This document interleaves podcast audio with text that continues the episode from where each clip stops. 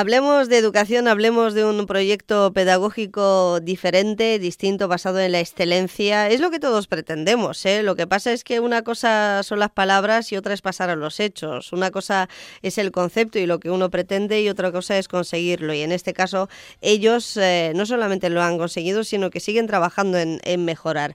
Así que hablemos eh, de un proyecto educativo basado en la responsabilidad con las nuevas generaciones, en una mm, educación social, como decía, responsable y este proyecto es un colegio en el que este año ha recaído el premio Onda Cero Mallorca de la Educación. Seguro que lo conocen, sobre todo los que viven eh, en Mallorca, en Palma, el colegio está en Palma, se llama Luis Vives y en las últimas semanas, por pura casualidad y noticias que son de interés general, hemos hablado en varias ocasiones precisamente de Luis Vives y hemos saludado a su director porque está dando que hablar las cosas como son por eh, proyectos varios que tiene entre manos con sus alumnos. Así que hoy nos acompaña él, Antonio Frau, director de Luis Vives, en calidad de premiado, el colegio y por supuesto todo su equipo. ¿Qué tal? Buen día. ¿Qué tal? Buenos días, Elka. Muchas gracias. Felicidades, Antonio, a todo tu equipo también, al proyecto y eh, a los que lo iniciasteis. Sí, pues la verdad que es un honor, porque no, no lo esperábamos, no, no,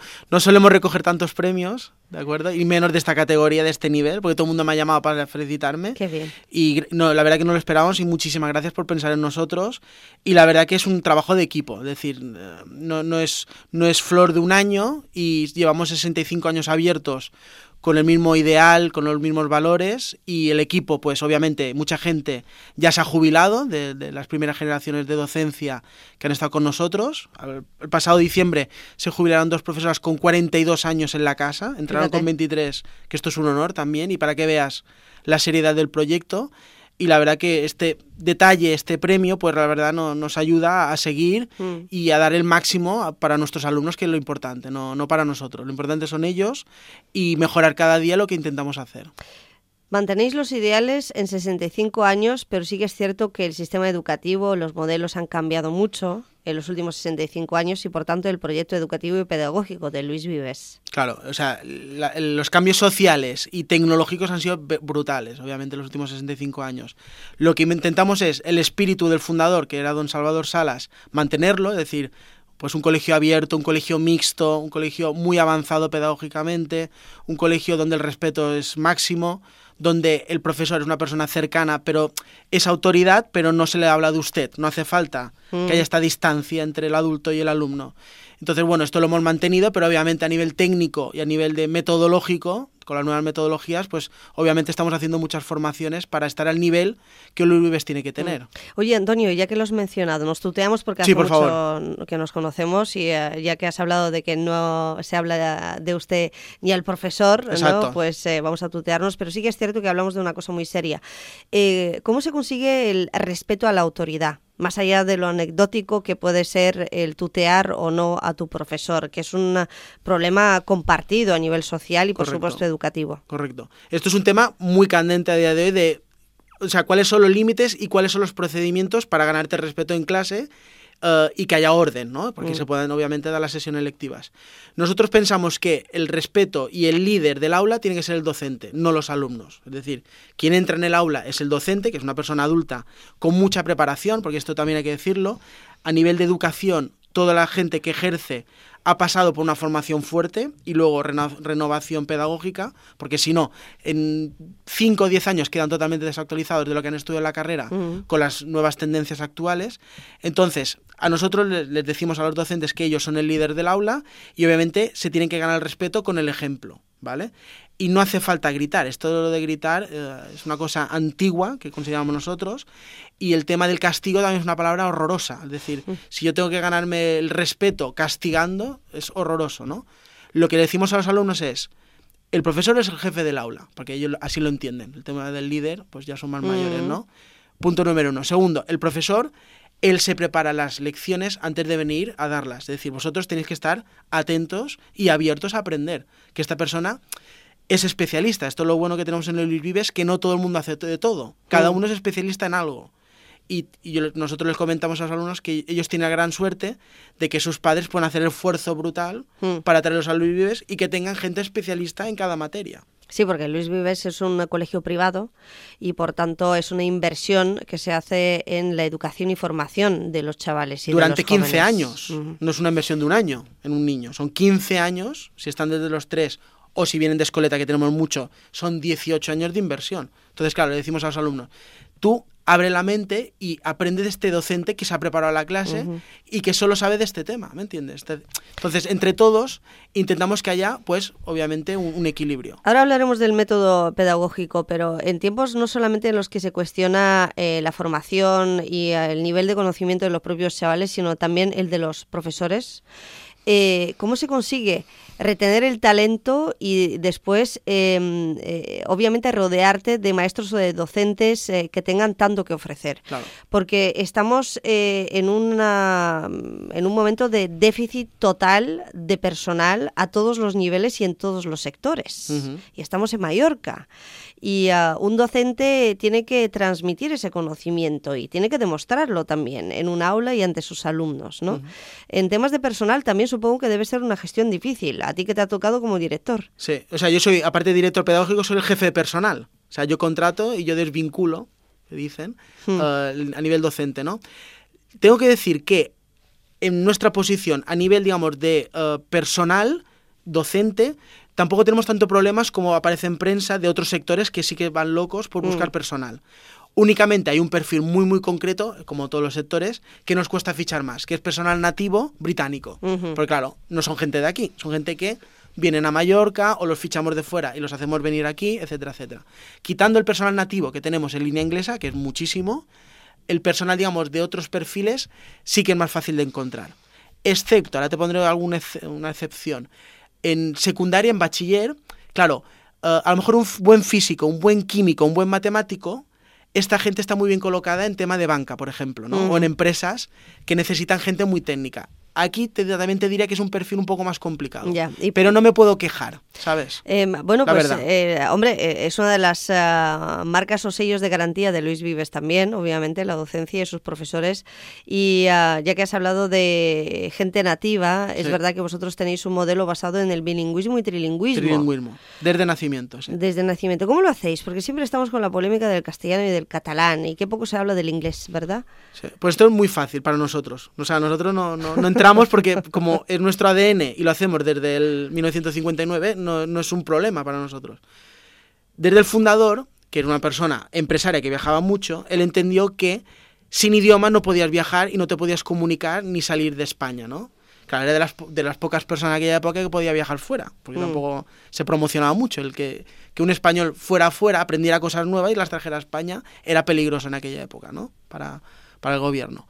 Entonces, eh, desde el inicio, pues enten- se entendió que tanto el francés, como, que era la lengua de di- la diplomacia en aquella época, como el inglés, pues se debía dar en las aulas, porque estos chicos, cuando tuvieran 18 años, podían tener la oportunidad de vivir fuera o comunicarse con gente exterior. Con lo cual nosotros tenemos tres, tres tipos de líneas que decimos nosotros. Línea castellana, línea catalana o línea inglesa. Mm. Los papás deciden qué primer idioma de instrucción y de lectoescritura eh, inician sus hijos a los tres años, sin perder el rasgo de trilingüismo. Es decir, nosotros, para nosotros es un fracaso que un alumno esté de los 3 a los 18 años y aprenda solo un idioma. Obviamente, técnicamente, este alumno sería espectacular en un idioma, pero para nosotros estaría cojo de los otros dos. Con lo cual, independientemente de la línea que inicien los alumnos en tres años, el papá elige la línea y el Mm. tutor y la lengua vehicular, un 70%, y el otro 30% se reparte entre el castellano y catalán. ¿De acuerdo? Y en primaria, para que a los 12 años puedan defenderse las tres, durante la primaria vamos cambiando porcentajes hasta llegar al 33% en cada una de las lenguas en sexto de primaria. Mm. Castellano, catalán, inglés. Pues eh, 333, trilingüismo, en este caso aplicado, eh, viniendo el bilingüismo y además de una manera con unos resultados excepcionales. O sea que el resultado aquí no se plantea, no se cuestiona porque ahí lo tenemos a nivel de, de excelencia, Claro. eh, que, que- que los resultados son públicos y notorios. Eh, Po- Podría decir una cosa a nivel de, de- dime, dime. Porque obviamente nosotros está muy bien hacer el programa lingüístico, pero tiene que venir un certificador de fuera a decirte si lo haces bien o no. Que esto es una prueba de fuego. Pero obviamente hay que tener, digamos, mucho valor como director y como equipo directivo, de decir, vamos a pasar por un examen oficial y, y de fuera, que es un Cambridge, ¿no? Es decir, nosotros cada, cada mayo de cada curso en sexto de primaria, es decir, cuando llevan nueve años de línea inglesa, llamamos a Cambridge, vienen en avión y nos examinan un sábado. Nosotros no podemos entrar en las aulas, no podemos corregir, porque estos exámenes se envían a Inglaterra y se corrigen, y luego al cabo de unos dos meses nos envían los resultados por alumno y por destreza, los skills que le dicen ellos, cuatro skills son las que evalúan. Aquí es un, y obviamente entregamos lo- los resultados a los padres para que vean el, el resultado de sus hijos, ¿no? Entonces aquí es una prueba de fuego y cada año hemos ido subiendo puntuación en, en el examen del PET de Cambridge que se hace en sexto de primaria, que para nosotros es la prueba de Es fuego. fundamental, claro. A esos resultados objetivos también me refería. Eh, Antonio, eh, tú que vienes del mundo de la educación privada, de la gestión y con un modelo pedagógico basado en el trilingüismo que acabas de explicarnos, eh, claro, no todo el mundo puede ir a un colegio privado. ¿Tú podrías arreglar el tema de la pública con todos los líos que tenemos en educación si ahora un plan lingüístico, eso tiene una solución fácil? Te lo pregunto como eh, para que me des tu opinión, Sí. porque ahora estamos hablando del plan lingüístico, que si el colegio lo, lo elige, Sí. eh, que si más catalán o más castellano, del inglés ni se habla, ¿no? Eh, ¿Tiene solución esto? A ver, yo ahora voy a decir como, como director y como persona yo soy Hombre, mallorquín. como ciudadano, tú eres como ciudadano, mallorquín, yo soy mallorquín, mallorquín, vamos. Mallorquín. Catalano parlante, mallorquino Eh, hablante. En casa hablamos eh, mallorquín, faltaría Claro. más. Entonces, yo lo que quiero, me gustaría, pues, pues opinar, ¿vale? Mm. Y no soy nadie, hablando claro, no soy importante ni, ni soy nadie, soy un ciudadano más que me dedico a educación y punto. Los ciudadanos cuentan, ¿eh? Por eso, y las voces pero- cuentan mucho. Pero no me, no me considero el más importante, ni el que sabe más, ni, ni, ni tengo la varita mágica, ¿no? Yo solo quiero decir públicamente es que vivimos en una comunidad autónoma de Baleares, de las Islas Baleares, que vivimos del turismo, ¿de acuerdo? Entonces, el año pasado tuvimos 13 millones y medio de turistas que vinieron a las islas, tanto españoles como extranjeros y tal. Un, eh, una comunidad autónoma que vive del turismo, el cual potencia los otros sectores, es el dinamizador, hablando claro de los otros sectores, y al final todos comemos del turismo. El Vives también, indirectamente. Bien. Eh, creo yo que nuestros alumnos y alumnas de Baleares, que han nacido aquí y que les, gustaría a lo mejor vivir aquí, considero que desde pequeños tendrían que dominar muchas lenguas, cuantas más mejor, ¿vale? Hay estudios que dicen que alumnos eh, inferiores a los 7-8 años son capaces de estudiar cuatro lenguas, que es verdad, al principio las mezclan, pero luego saben diferenciarlas más, a ma- cuando son más mayores. Entonces, hay diferentes estudios sobre las lenguas, ¿no? Cuanto más avanzado sea el inicio, mejor porque el cerebro está más preparado para adquisición de Mm. diferentes lenguas a la vez, ¿no? Entonces, si tú me preguntas, Tony, ¿tú qué harías tanto en, en- en otros centros de, de, digamos, de titularidad pública, etcétera, etcétera? Yo opino que cuantas más lenguas y más porcentaje repartido haya de las lenguas, más lenguas tendríamos capacidad de, de aprender cara a, eh, digamos, eh, cara a futura, cara a 18 años, entrar en el mercado laboral, el, te- el tema de amistades, de poder hablar más idiomas y conocer más gente interesante en Mm. otros idiomas, con lo cual yo sí que vería bien pues aplicar un modelo, no digo el nuestro, sino otro, donde haya más lenguas y haya un, un- un porcentaje más repartido Mm. de las lenguas, ¿no? Esto es mi opinión. Ahora bien, yo entiendo que hay gente, que lo he escuchado, que dice, nosotros tenemos miedo que haya un retroceso de la lengua catalana. Lo entiendo, porque si eh, damos mucha fuerza a otros idiomas y dejamos un, un- un mínimo porcentaje en lengua catalana y eh, hay muchas familias que son castellano parlantes o otro idioma en casa, entonces claro, yo entiendo el- el- la situación delicada también de otras lenguas que podrían desaparecer. Yo lo entiendo. Ahora bien, insisto, y en mi opinión, una comunidad autónoma que vive del turismo y que tendríamos, podríamos tener la capacidad de enseñar muchas lenguas a la vez en las escuelas, yo considero que sería una buena idea. Ahora bien, yo no soy nadie ni tengo el poder de nada, ¿me entiendes? Ni quiero ser ejemplo de nada. No, pero tu opinión ah, es ah, más válida que la de mm, muchos, porque vienes del sector de la educación y porque llevas dedicándote unos cuantos añitos Sí, a la- ya 13, al- 13. Al, al sector como director de un centro premiado, en este caso el Colegio Luis Vives. Claro, muchos podrían decir, es que vosotros sois un colegio privado y tenéis recursos. Eh, vamos a recordar cuánto es el presupuesto del Gobierno Balear o de la Consellería de Educación y y luego pues eh, es cuestión de gestionar recursos que esto en el sector privado también lo conocen. Pero no estamos aquí para hablar de esto, estamos aquí para eh, destacar y poner en valor eh, lo que hace bien el Luis Vives Premio Onda Cero Mallorca de, la Educación para que el resto de la humanidad y de la sociedad balear tenga esperanza y sobre todo no solamente en las nuevas generaciones, sino en que éstas salgan más preparadas, porque em, yo no sé si es un mito ya de tanto repetirlo, una leyenda urbana de que los chavales hoy en día salen mucho menos preparados que, sus padres, eh, no los abuelos, pero sí los padres, ¿no? sobre todo los más jóvenes. Y yo siempre digo lo mismo, hay de todo y según dónde. ¿no? Em, entonces, eh, hablando de proyectos muy concretos para motivar, para motivar con las tasas de fracaso escolar y de abandono que tenemos en las Baleares. ¿Cómo se motiva al alumno? No solamente diciéndole obviamente que sus padres han hecho un gran esfuerzo en traerle a un colegio como el Luis Vives o teniendo buenos, buenos docentes, sino también haciendo más atractivas las materias y los estudios. ¿Cómo se hace esto? Mira, nosotros ah, siempre le explicamos a los papás nuevos, ¿no? Que Luis es como un árbol, para que entiendan la mm. estructura, porque es una estructura muy grande, ¿no? Somos 1.200 alumnos y 18 niveles de educación.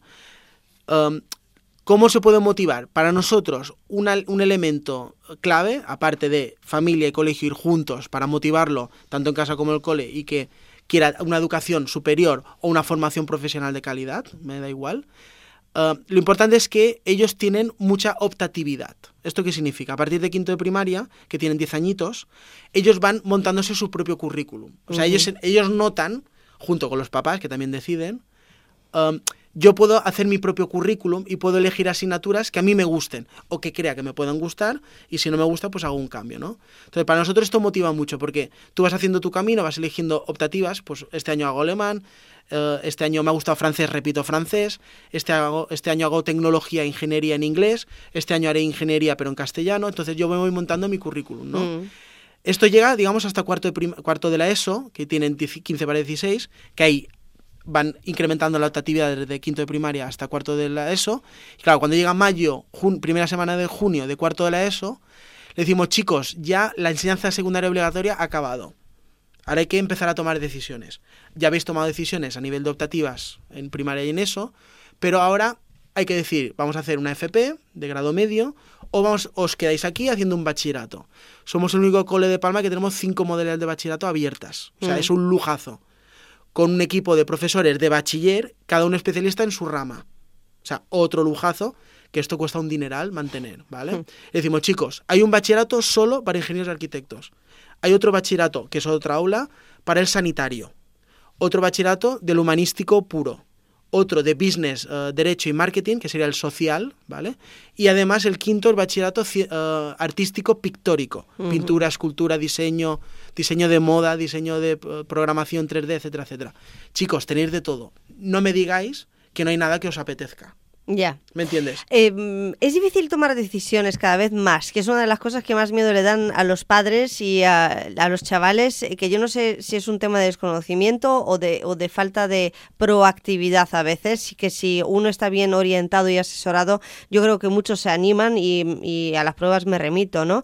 Pero eh, claro, también en los tiempos en los que em, quizás a los críos desde pequeños los estamos acostumbrando a vivir en una pequeña burbuja y a no tomar responsabilidades. Esta es una de las maneras como proyecto pedagógico que tiene el, Luis Vives, lo cual me, hace pensar en el uso de las nuevas tecnologías y del móvil, ¿no? Cosas tan importantes como la comunicación verbal y no verbal, eh, la oratoria, el hablar en público o ante eh, gente. Vosotros también lo practicáis, pues se me ocurre en las jornadas hace poco que celebrasteis en el Parlamento Balear o incluso en Bruselas, que lo hemos hablado aquí, lo hablamos con Chelo Bustos también, que estuvo conversando contigo. Em, pero, eh, ¿qué hacemos con el uso del, móvil? Por ejemplo, en el Luis Vives, ¿tenéis alguna normativa restrictiva en este sentido ahora que hay una campaña en marcha de adolescencia sin móvil? Correcto. Nosotros en primaria, obviamente, el móvil no lo queremos ni ver, o sea, no puede entrar el móvil, no, es ninguna opción. Primero, segundo de eso, eh, tenemos un guardamóviles en secretaría, tampoco lo pueden subir al aula. Entran a las 9, lo dejan en el guardamóviles y a las 5 cuando salen lo recogen. Con lo cual, fantástico, primero segundo de eso. La gran pregunta es tercero, cuarto de eso y bachiller. Que esto sí que permitimos eh, traer el móvil, pero no lo queremos ver. Lo pueden tener en la mochila en silencio. Obviamente, si suena en clase, se le requisa y se lleva la caja fuerte y luego se llaman los padres y lo entregan. Claro, estamos hablando de niños de 14, 15 años. Claro. Yo entiendo lo de la polémica, lo he leído, etcétera, etcétera. Yo cada vez lo tengo más claro y mi equipo también, o sea, coincidimos, ¿Ah, que también haríamos de, prohibiríamos traerlo en tercero y cuarto. Mira qué te digo.